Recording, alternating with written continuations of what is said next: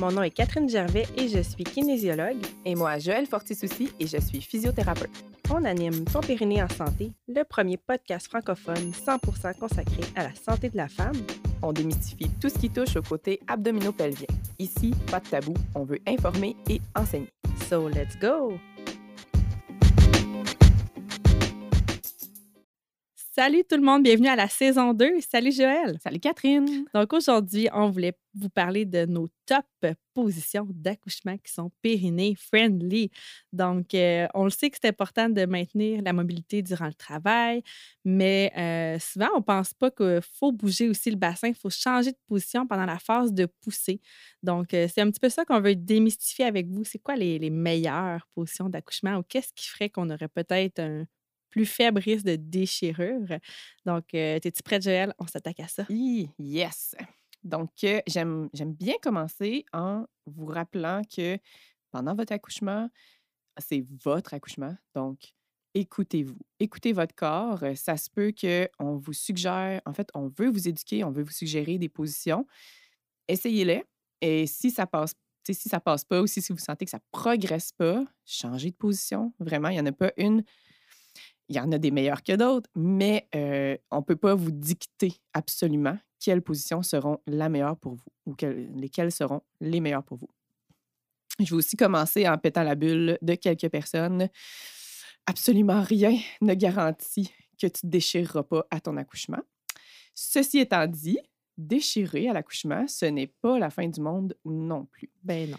Dans le fond, le meilleur outil là, dans la récupération après l'accouchement, c'est la préparation. Puis pour diminuer les risques aussi, c'est vraiment euh, ce qu'on va vous jaser pour les deux prochains épisodes. Oh, Suspense pour le prochain.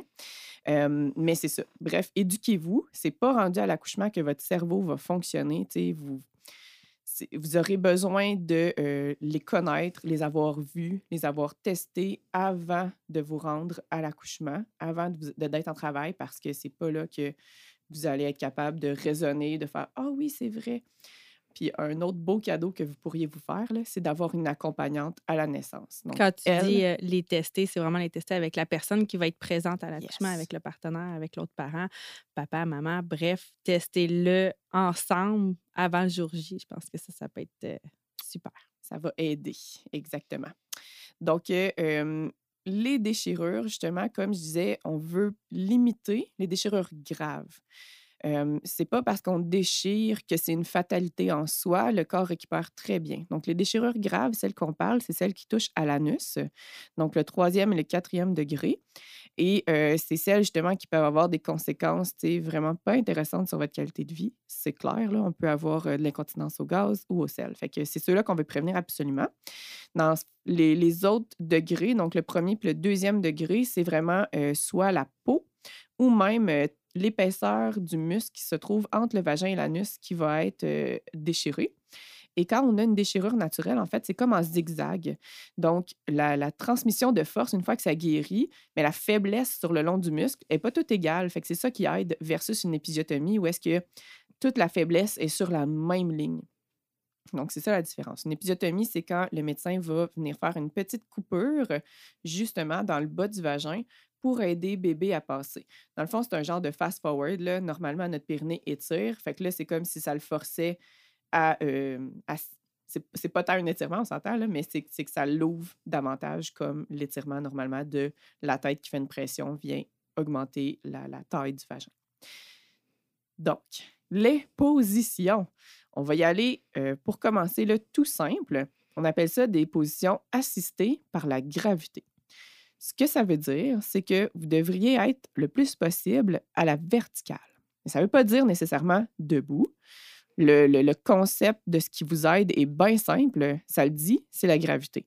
Fait au lieu de devoir tout pousser de toutes vos forces pour sortir bébé, ça va être vraiment au niveau de la gravité. La gravité vient vous aider à faire descendre bébé dans le canal vaginal.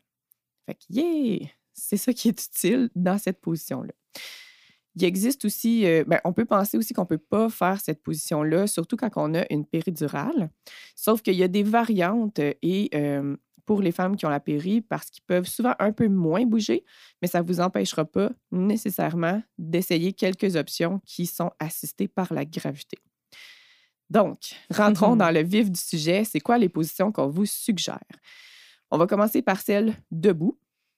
Debout, ce que ça veut dire, dans le fond, c'est euh, souvent, on va dire, les, deux pieds au sol, les genoux semi-fléchis, puis idéalement, euh, on peut agripper quelque chose avec le haut du corps, s'accoter sur quelque chose qui est en hauteur ou sur notre partenaire. Je ne sais pas, Catherine, si tu avais d'autres euh, images pour aider à, euh, non, c'est ça, c'est pas mal, euh, pas mal ça. On peut surélever une jambe aussi, des fois sur un, petit step, un bas de naissance, pour aller créer une asymétrie, donc d'un côté ou de l'autre. Puis ça, ça peut être bon pour la force de travail, mais aussi pour la, la poussée. Là, il y en a plein que, qui accouchent là, debout, donc euh, on dirait qu'on n'y pense pas là, vers, vers la fin d'utiliser cette position-là, puis d'utiliser l'asymétrie, mais c'est vraiment faut pas être debout en plein milieu de la pièce sans être à côté sur rien. je, ça, je vous le dis tout de suite, ça ne marchera pas, là, mais de s'agripper, de se tenir, se suspendre, c'est excellent. Ouais. J'ai juste l'image de mon fils euh, qui faisait caca debout avec sa couche, puis pour vrai, je sais juste comment il fait? Mais bref, je pense pas que ça marche euh, pour sortir un bébé. Non. après ça, tu sais, progressivement, on peut euh, descendre les fesses. Fait que soit la position assise sur un, un, petit banc de naissance. Un banc de naissance, dans le fond, ça ressemble à un tabouret en U.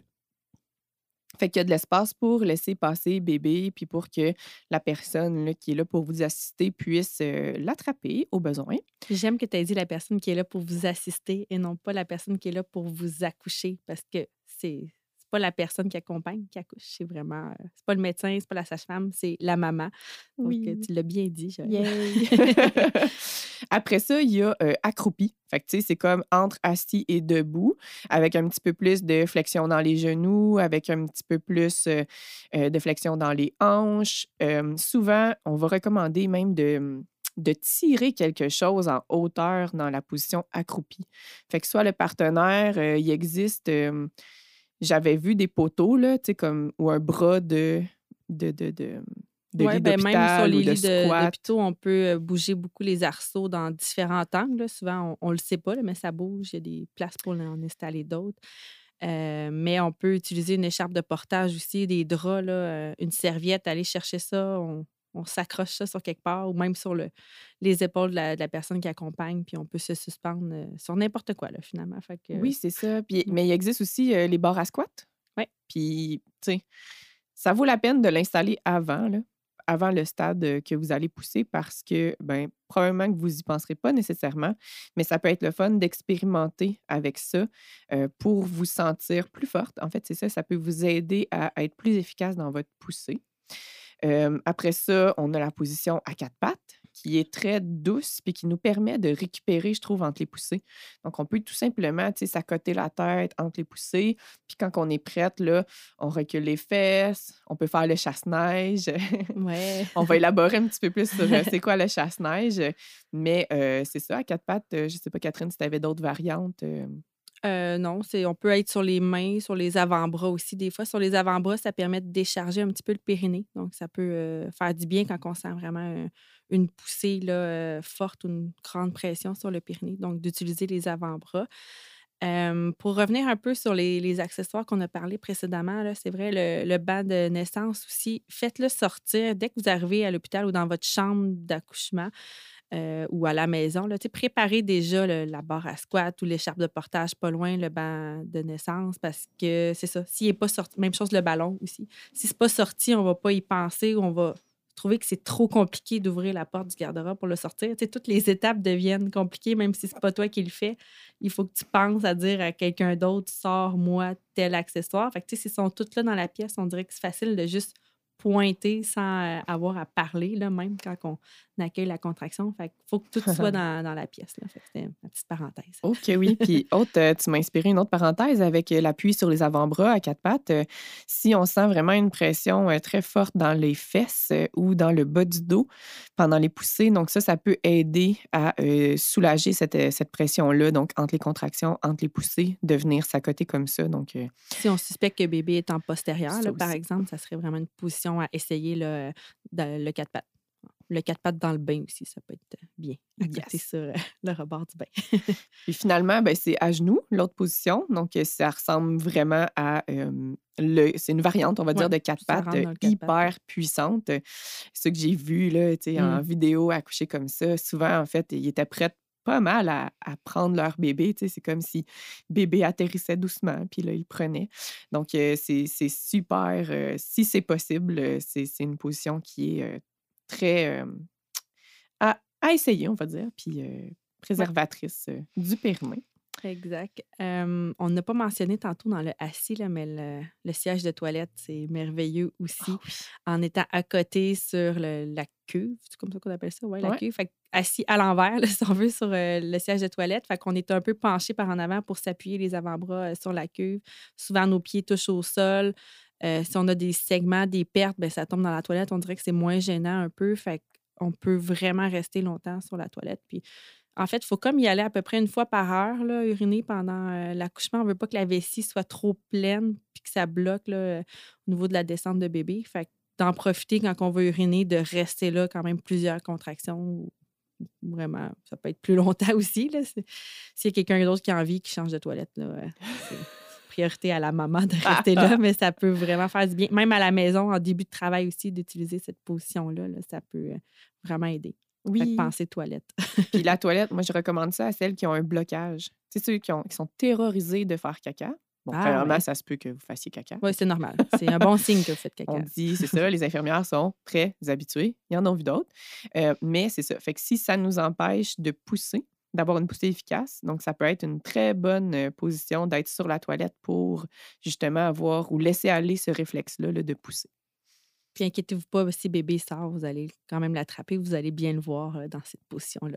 Yay! Ne pas s'inquiéter. Euh, dans le fond, je vais revenir sur le chasse-neige. Ça, cette position-là, en gros, là, ça consiste à fléchir les hanches et ramener les genoux ensemble. Ce que ça vient faire, on appelle ça dans notre jargon, une rotation interne des hanches. Ça vient permettre au sacrum et au, euh, aux ischions, en fait, de s'ouvrir davantage. Ça leur donne plus d'espace versus si on ouvre les genoux bien larges, ça vient euh, solidifier l'articulation du sacrum puis euh, des os du bassin. Donc, ça laisse moins d'espace pour bébé pour sortir. Fait quand les hanches s'en vont vers l'extérieur, ça referme la partie du bas pour ouvrir en haut. Fait que ça peut être correct dans la dilatation, mais à la poussée, on veut le contraire. Fait en rotation interne des hanches, comme je l'explique, ça referme le haut du bassin pour laisser ouvrir le bas du bassin. Donc, c'est très, très intéressant d'utiliser cette position-là. Testez ça aussi euh, sur la toilette. Oui. Parce que pour vrai, là, euh, je savais pas ça moi quand j'ai accouché et maintenant je serais extrêmement curieuse de tester ça. C'est juste que j'aurai pas d'autres enfants. Mais Ah, on n'a pas un scoop aujourd'hui pour Non. les auditeurs. Mais c'est ça, c'est vraiment puissant. On est capable de l'imager, nous, avec un bassin souple, comment que ça peut ouvrir, comment que ça peut dégager.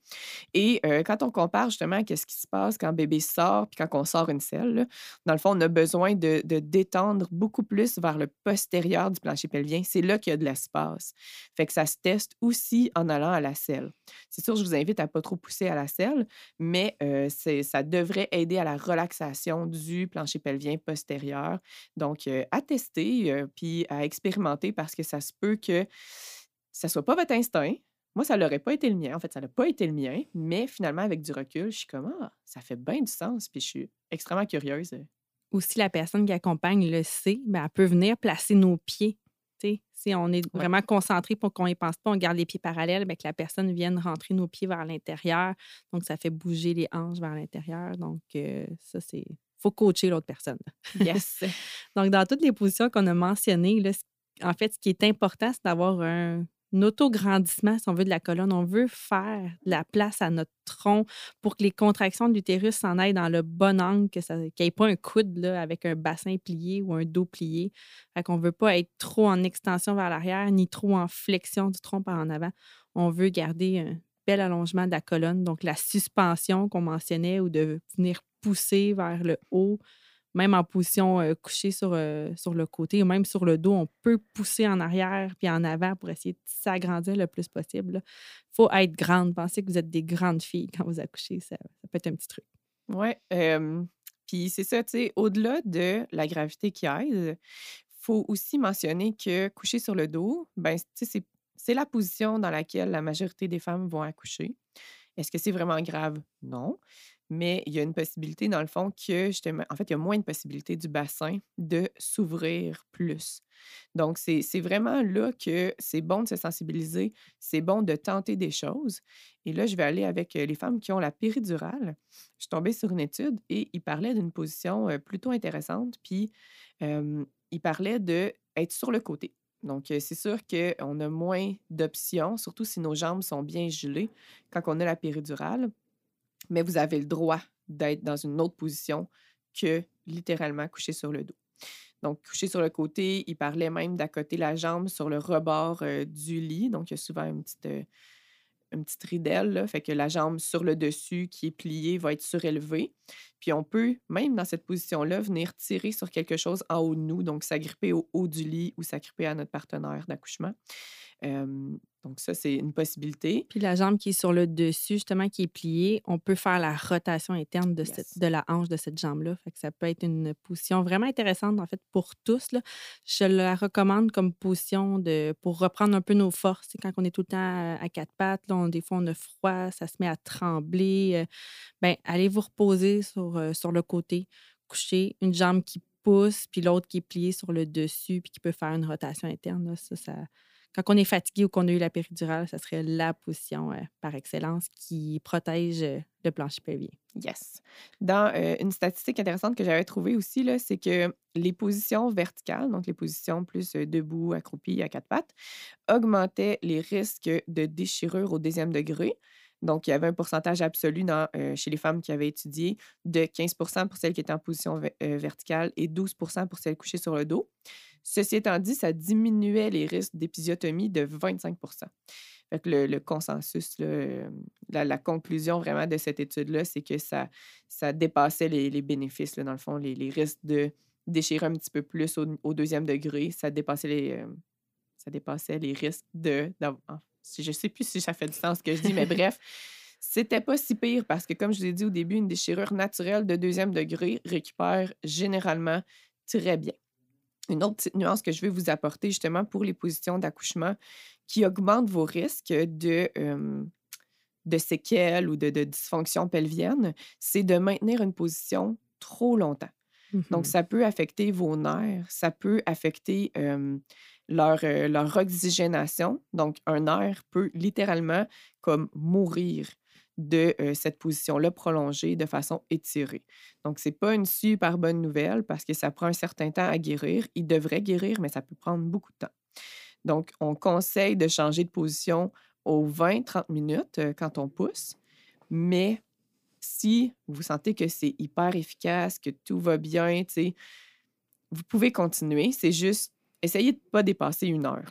Si ça fait une heure, là, changez de position de grâce si vous êtes couché sur un côté, le changement de position, ça peut être juste d'aller de l'autre côté. Puis là, mon petit truc quand vous faites ça, c'est de transitionner par la position quatre pattes. Donc, exemple, je suis couché sur le côté gauche, bien, je me mets à quatre pattes pour ensuite m'installer du côté droit. Fait que pendant mon quatre pattes, je peux prendre quelques contractions comme ça. Euh, donc, ça va être super efficace. Au lieu d'être couché sur le côté, de tomber sur le dos, si on veut, puis là, souvent, on a comme plus le goût de se retourner de l'autre bord. Fait que j'aime mieux qu'on passe par la position euh, quatre pattes quand on fait ça. Là. Pour vrai, ça peut juste placer bébé d'une façon différente puis vous aider à, progresser dans, le travail ou dans la poussée. As-tu d'autres positions que tu voulais parler, Catherine? côté position, non, je pense que, que, ça fait le tour, à moins que. on pourrait mentionner aussi que la position gynécologique, là, qui coucher sur le dos. Là. Il y a moyen de l'adapter baby, pas baby friendly, périnée friendly. je dis souvent ça, baby friendly dans mes journées. Périnée friendly. fait que ça serait de ramener les genoux vers vous. Donc, si on vous propose de mettre les pieds dans les étriers, on peut encore là faire notre rotation interne des hanches, mais allez chercher l'arrière de cuisse pour les ramener le plus proche de votre ventre, vraiment appuyer sur votre ventre. Puis ensuite, dites euh, à la personne qui est, là, au professionnel de la santé, de mettre l'étrier à cette place-là. Je ne veux pas que ça soit imposé la position des pieds. Souvent, placez-vous, tirez vos jambes, puis ensuite dites c'est là que j'ai vu les étriers. Et ça devrait donner que vos genoux vont être euh, devant les hanches, là, en fait. Donc, cette position-là serait plus facile d'aller chercher un allongement de la colonne puis de placer le bassin mieux que si les étriers sont très loin devant puis que vos genoux sont presque pas pliés. Ça va vous faire arquer le dos. Puis c'est là que c'est un. C'est pas une position qui est, qui est facile à sortir bébé. Donc, si on vous propose ou on vous dit essaye la position couchée sur le dos, bien, allez agripper vos jambes, ramenez-les vers vous. Ce n'est pas super confortable, mais un coup que les étriers ensuite vont être à cet endroit-là, vous allez pouvoir rentrer un peu les genoux, les hanches vers l'intérieur et là, vous allez avoir votre colonne allongée puis ça va ça va être plus euh, physiologique comme position que la classique mets tes pieds là, euh, les étriers qui sont mal, euh, mal positionnés là, souvent. Pour ma curiosité, les cuisses sont-tu proches du ventre dans cette position-là, dans le fond? Sont où ce qu'ils sont capables d'aller ouais, avec le ventre, abondamment de votre bedon. Mais je me demandais si ça pouvait pas aider justement les abdos tant qu'à être proche, tu sais, comme. Oui, ça met une pression euh, peut-être sur le ventre pour essayer de, ouais, d'aider la, la pousser. Là. mais c'est ça, dans le fond, un autre message que, que je ah, veux passer. Non, je sais. c'est à moi, mon tour de parler. Oui, oui, oui. c'est que souvent, je me rends compte que, tu sais, on se fait dire, hey, t'es rendu à 10 de dilatation, fait que tu peux pousser, tu sais. Mais pourquoi qu'il faut pousser là si on ne ressent pas le besoin de, de pousser? Il y a une phase là, entre la phase de, travail puis la phase de poussée qui s'appelle la quiétude, là, que certaines, euh, certaines personnes vont utiliser comme terme. Ne cherchez pas ça dans les études, ce n'est pas euh, très scientifique, mais ça va être comme plus quelque chose qu'on va observer lors des accouchements. Fait la période de quiétude, et oui, ben, ça peut aller de 15 minutes à plusieurs heures. C'est comme si le corps il se repose avant le sprint final les contractions ils vont diminuer en intensité, même si tu es rendu dilaté à 10. C'est comme si, oups, ça s'estompe, ça diminue en intensité pour laisser la mère se reposer un peu avant qu'elle ressente le, fameux besoin de pousser. c'est souvent là que le bébé descend tranquillement euh, dans le col, dans le vagin. Donc, cette période-là que des fois les contractions on dit, ah, sont moins fortes, puis qu'ils ont le goût de vous donner quelque chose pour stimuler les contractions, là, si bébé va bien, si son cœur est régulier, lors des contractions, ben, tu n'as pas envie de pousser, pousse pas, repose-toi, relaxe-toi avant le sprint final. Mets-toi sur le côté, comme je disais, pour te reposer. Puis quand tu vas sentir que les contractions vont revenir de plus en plus intenses, parfait, remets-toi à quatre pattes ou change de position. Puis là, ça va être la, la vraie phase de pousser et le besoin de pousser, tu vas probablement plus le ressentir, pas nécessairement pour tout le monde, mais plus que dès l'instant que tu arrives à 10, c'est rare que c'est là qu'on sent le besoin de pousser. Il parle du réflexe d'éjection, c'est ça? Oui. Apparemment, c'est ça qu'on sent quand le bébé est rendu proche de la sortie. Donc, moi, je compare ça à une envie de vomir, là, comme ça, ça te submerge, là, comme, c'est vraiment une poussée que c'est tout ton corps qui le fait, puis tu l'accompagnes, tu n'as pas d'autre choix. Il y en a que ça va être plus doux, comme un peu quand, quand la selle est en train de sortir, puis on ne peut plus la, c'était dégueu. On peut peut plus la rebloquer puis la rentrer, ça glisse tout seul. Ben, c'est un petit peu ça qu'on veut ah. sentir euh, à l'accouchement aussi, que ça, que ça y va tout seul, qu'on peut plus remonter, faire le, chemin inverse. C'est rendu one way. J'adore ça. ben, en gros, c'est ça, on veut éviter de pousser pendant des heures. Ça nuit à l'oxygénation de bébé et ça peut nuire à votre périnée et à vos organes, dans le fond. En gros, c'est ça. Puis si on a à euh, être couché sur le dos, ben, d'essayer de ne pas faire la poussée bloquée. En fait, la poussée bloquée devrait être toujours vraiment en cas d'extrême urgence, en dernier recours. Même c'est dans les lignes directrices canadiennes, américaines depuis 2017 là, que le personnel qui est présent à l'accouchement, devrait vraiment limiter l'utilisation de dire euh, bloque ta respiration et pousse. On devrait vraiment de plus en plus là, prioriser la poussée physiologique parce que les études démontrent de plus en plus que quand on fait la poussée bloquée, ça augmente le risque de déchirure. Au niveau du périnée, on a plus de chances d'avoir de l'incontinence urinaire à l'effort après l'accouchement, puis le risque de descente d'organes augmente aussi. Puis pour la santé du bébé, il peut y avoir plus de détresse au niveau du, bébé également quand on fait ça. Fait faut essayer de garder la gorge ouverte, qu'on appelle, d'utiliser la respiration pour pousser sans jamais avoir à bloquer puis à retenir son souffle oui, peut-être qu'on va vous proposer cette technique-là pour les gens qui ont gradué de leur étude, ça fait longtemps, mais là, le, personnel qui se fait former ne devrait vraiment pas utiliser cette technique-là en premier recours.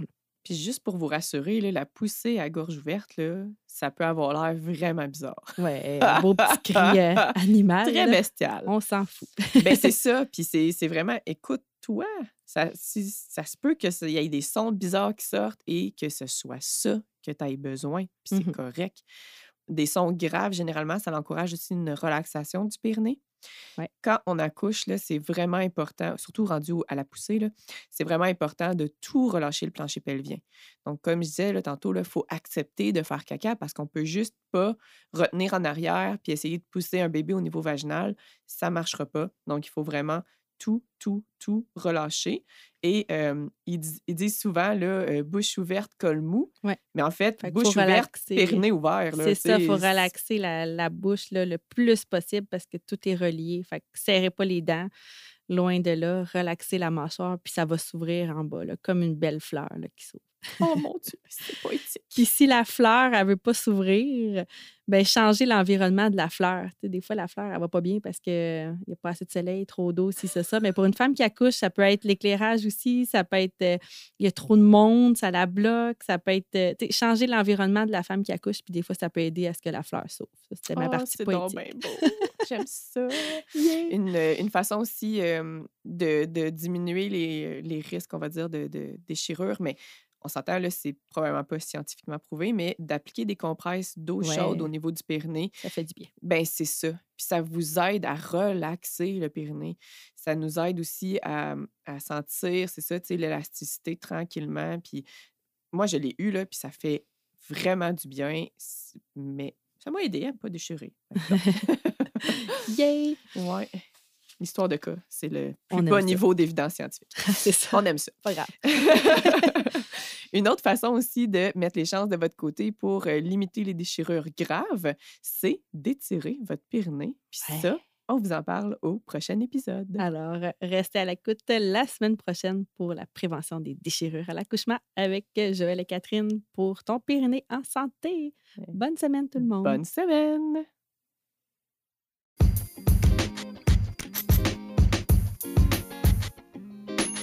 N'hésite pas à partager cet épisode à toutes les futures mamans de ton entourage qui pourraient être interpellées par ce sujet. Et aussi, c'est tout nouveau via l'application Spotify. Si tu nous écoutes par là, juste aller t'abonner au podcast et nous laisser une note de 5 étoiles. Ça nous ferait vraiment chaud au cœur. On te remercie là. Bye!